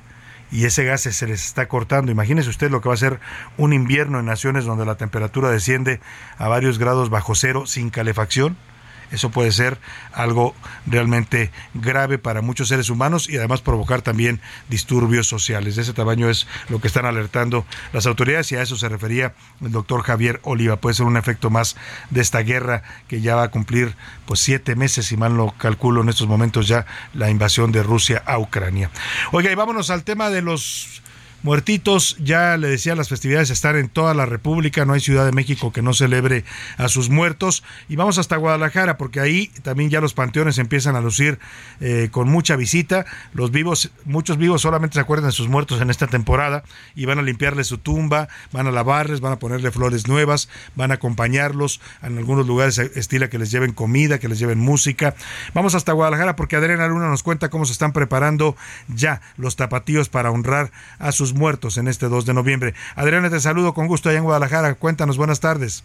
En todo el año, 95% de las tumbas están abandonadas, pero en este Día de Muertos, familias enteras acuden a visitar a sus seres queridos que han fallecido. Hoy, por primera ocasión, no habrá músicos amenizando para evitar que las personas bailen en las tumbas, ya que muchas están en malas condiciones. Algunas criptas requieren entre 20 mil y hasta 100 mil pesos para ser rehabilitadas.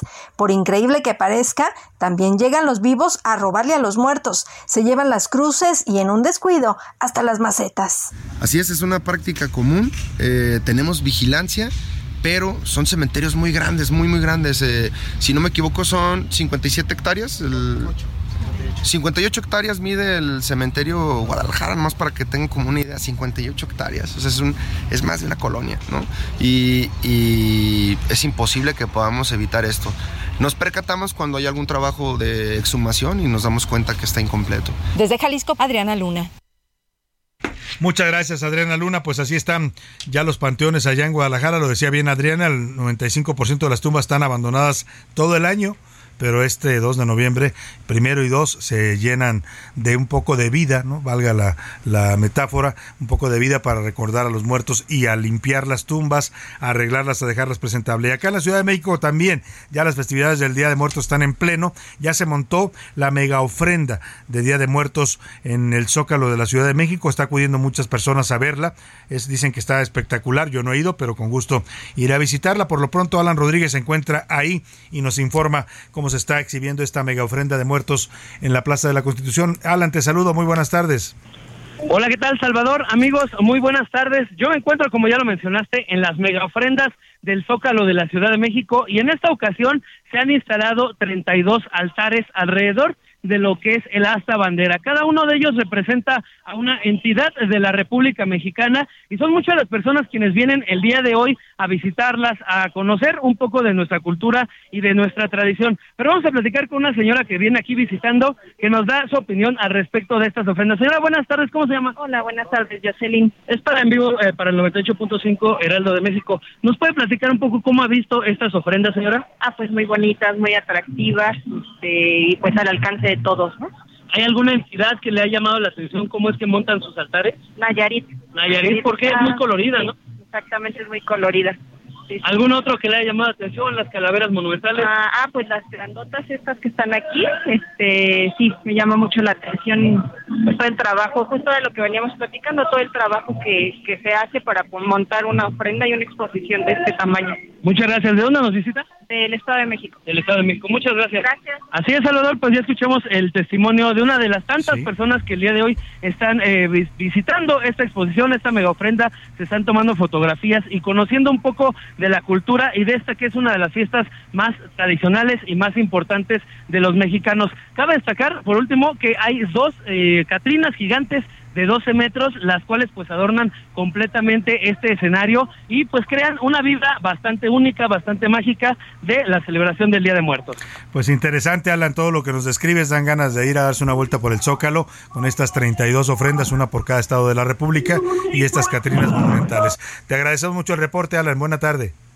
Continuamos al muy buenas noches. Pues ahí está, si usted quiere ir a ver esta tradición de los altares, ahí el Zócalo es un buen lugar, hay uno por cada entidad y cada entidad pues le puso sus características, ¿no? Lo que en cada lugar se eh, acostumbra para las ofrendas de muertos en este 2 de noviembre. Y precisamente los curuleros de San Lázaro, Pepe Navarro y el maestro Enrique Canales, su canción de este lunes del karaoke informativo se la dedican a los muertos y a la Catrina, ese personaje tan mexicano que inmortalizara al señor eh, eh, Guadalupe ay, se me fue el apellido, Guadalupe Posadas, ¿no? que con su gráfica popular hiciera este personaje que hoy es parte infaltable del Día de Muertos. Inclusive ya se ven Catrinas en otros lugares del mundo. ¿eh? Veía un video de una Catrina y una calaca que andan recorriendo Nueva York, Times Square, el metro, y la gente está fascinada con ellos, se toman fotografías y los reconocen, saben que son parte de la festividad del Día de Muertos mexicanos. Escuchemos a los curulos de San Lázaro, Pepe Navarro y Pepe, y perdóneme, y el maestro Enrique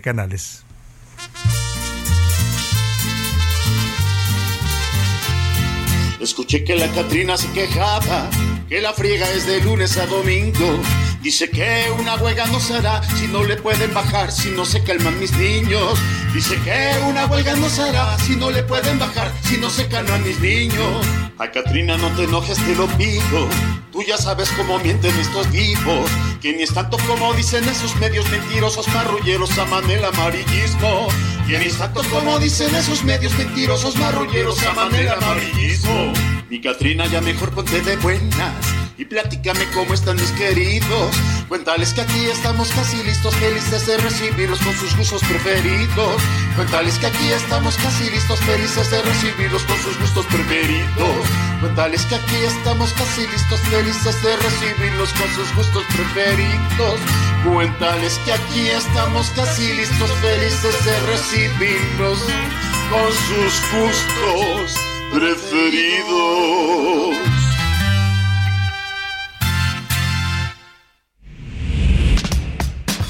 Los deportes en A la Una con Oscar Mota.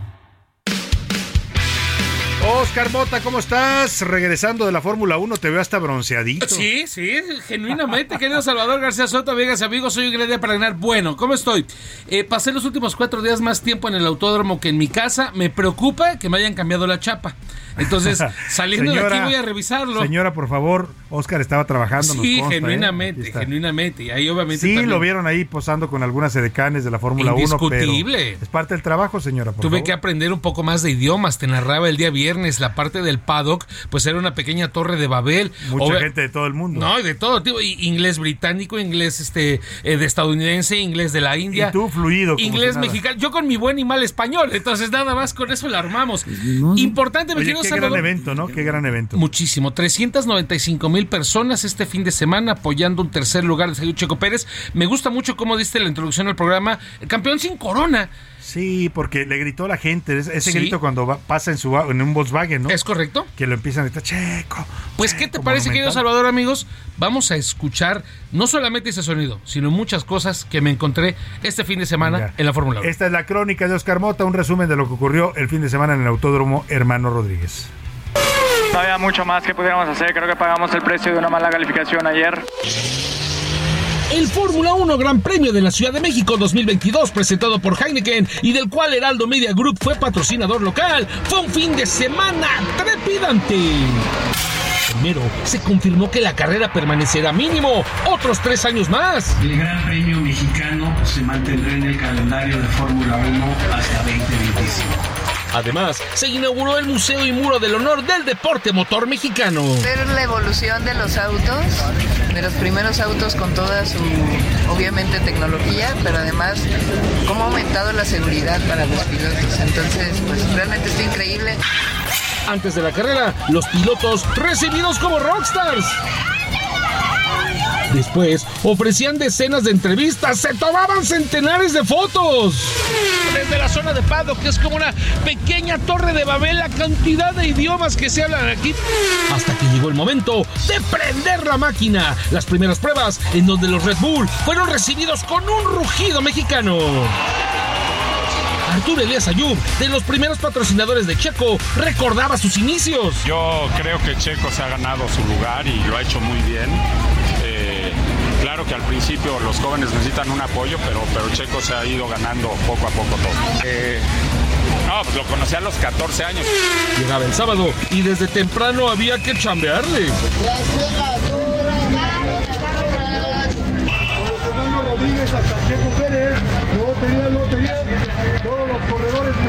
Lalo, mi nuevo carnal Jíbaro, ¿cómo estás? Platícanos acerca de, estos tremendos trabajos que haces. Es, eh, los con amigos, somos un, colectivo. eh, bueno, se llama Estudio de Primer Mundo. Nosotros hacemos una litografía, que es esta, en base bueno, a las fotos que han pasado de las carreras. Es una carrera de la que de Mónaco. Eh, aquí le ponemos un estilo como de Alec Monopoly, a nuestro estilo también, claro. Después de la prueba número 3, llegaba el primer reto mayúsculo, la calificación. Checo finalizó la cuarta posición en la parrilla de salida. Todo estaba listo para la prueba máxima.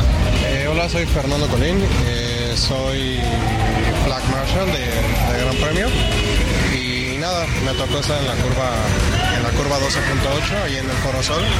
Y mi función es la parte de señalización con banderas para, bueno, todos los pilotos y todas las categorías, ya sea bandera amarilla, bandera azul, bandera blanca, esto para que los pilotos cuando vayan en, en la, en la pista puedan ver y puedan saber cómo reaccionar, ya sea una bandera amarilla que tienen que detenerse, una bandera blanca que un piloto va lento, una bandera azul que tienen que dejar pasar y demás.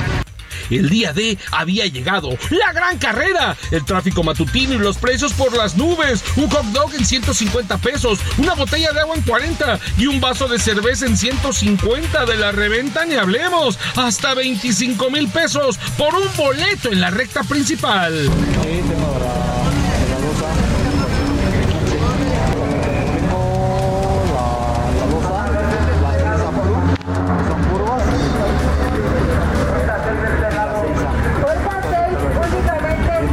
El Autódromo Hermano Rodríguez fue como una pasarela de los Óscares deportiva. Personalidades de todo tipo llegaron. Futbolistas como André Pierre Guiñac o Jonathan Dos Santos. Artistas como Isa González, Will.i.am o Danny Ocean. Y políticos como Mario Delgado o el gobernador de Nuevo León, Samuel García. ¿Quién es tu favorito para el día? Mi checo de oro. Hoy ganamos. Primer lugar, vamos por todo. Y nos vamos al Ángel. A donde quieran. Estamos listos. Y claro, don Antonio Pérez que repartía fotos, autógrafos y frases. Checo Pérez un día va a dejar de estar en la Fórmula 1, pero que deje esto, grandes valores para muchos chiquitines, para los papás, que todo el mundo se involucre en construir los próximos Checo Pérez. Hoy que platico contigo te digo, México es el mejor país del mundo. La pista se calentaba. Michelle Jordan se convirtió en el ganador de la Freightliner Legends Cup tras vencer a Alex Tagliani. Y entonces llegaba el gran momento. Dos de la tarde daba inicio el Gran Premio de la Ciudad de México 2022. Checo, fiel a su frase de batalla, nunca se rindió, peleó hasta el final y logró superar a George Russell y buscó al siete veces campeón Hamilton. La conclusión, logró un merecido tercer lugar, un sitio en el podio que coronó un gran premio de la Ciudad de México 2022, digno de recordar. Oscar Motaldrete. Muy buena crónica, Oscar. No se logra el campeonato del Checo, pero yo creo que hace una carrera muy digna y, y bueno, está en el podio finalmente. Una experiencia fantástica, eh, acompañado por supuesto de mis compañeros del Heraldo Media Group. La charla con Samuel García fue de Damián Martínez, pero reconocer también a la vertical de, de 0 a 100, por supuesto a la gente del print, del impreso. Verdaderamente un trabajo fenomenal. Una gran cobertura la que hizo un equipo aquí en Es el correcto. Heraldo Media Group. Oye, y, y pues la final del fútbol ya estaba sentenciada, ¿no? Ya, pues, ya para qué, ¿no? O sea, Casi, la- casi pudieron haber suspendido el partido y hubiera pasado lo mismo. Sí, yo hubiera pasado lo, y Toluca no hubiera anotado 3 a 1 el día de ayer y terminan 8 a 2. Toluca, el equipo de Tuzos consigue su séptimo título, alcanza a Pumas y alcanza a Tigres. Por eso de las frases de que quién es más grande y Pachuca demás. ya es de los grandes, Sí, ¿no? Para que no supuesto. anden con que nada más Cruz Azul. de los máximos América. ganadores en eh, torneos cortos. Pues bien, por los pachuqueños, felicidades a todos los amigos de Pachuca. Tenemos grandes amigos ahí, les mandamos un abrazo. Ahí andaban anoche festejando con todo. Gracias, Oscar. Hoy un gran día para ganar. Vámonos a otros temas importantes. A la una, con Salvador García Soto. Oiga, y así como el Pachuca, ayer también ganó, pero en Brasil, el señor Luis Ignacio Lula da Silva, nada más que él no tan holgado.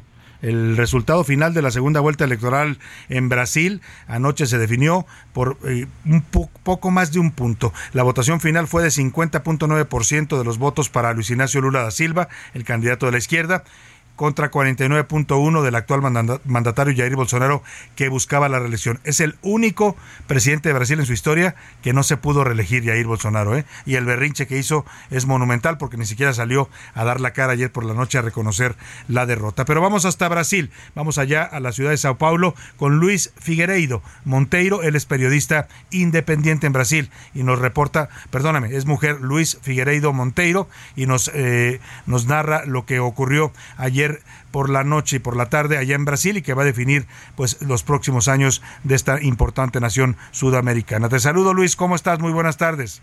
Salvador, buenas tardes. La izquierda regresó a Brasil luego que Luis Ignacio Lula da Silva ganara la segunda vuelta de las elecciones que se llevaron a cabo ayer domingo. 51% para Lula, mientras Bolsonaro obtuvo el 50%, lo que los habla de una elección cerrada en un país que vive en una división interna, ya que la victoria fue dividida. Lula ha prometido luchar contra el hambre, que hoy afecta a 33 millones de brasileños, el peor índice desde hace más de 30 años. Este es el tercer gobierno de Lula. Sin embargo, será el más complicado, ya que enfrenta una profunda crisis en un Congreso que no le favorece por la mayoría de partidos de derecha. Hasta ahora, algún presidente Bolsonaro no ha emitido ninguna declaración. Luis Ignacio Lula da Silva tomará protesta el primero de enero y así comenzará una nueva era para Lula,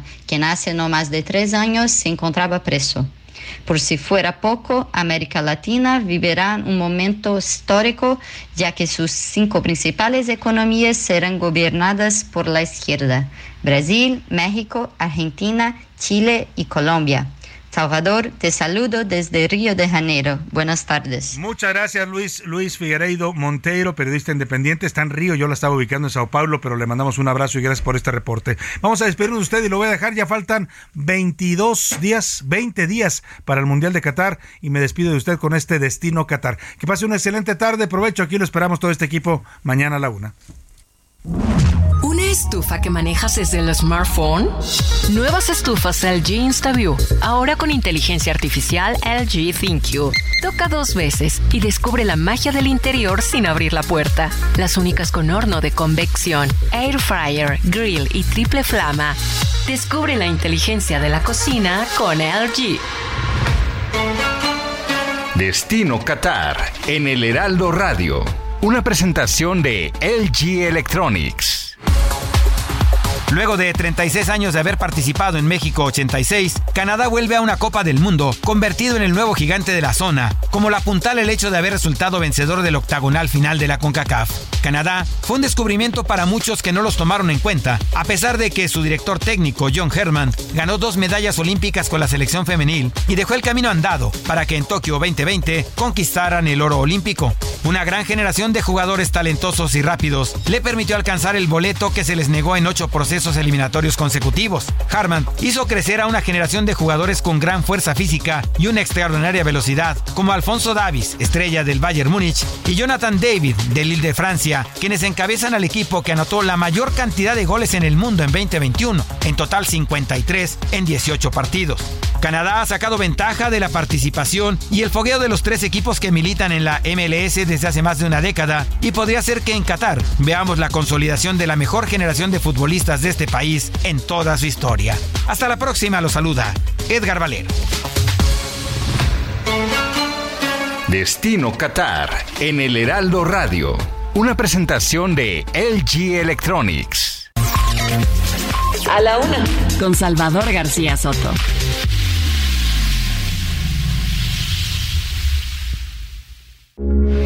Heraldo Radio, con la H que sí suena y ahora también se escucha.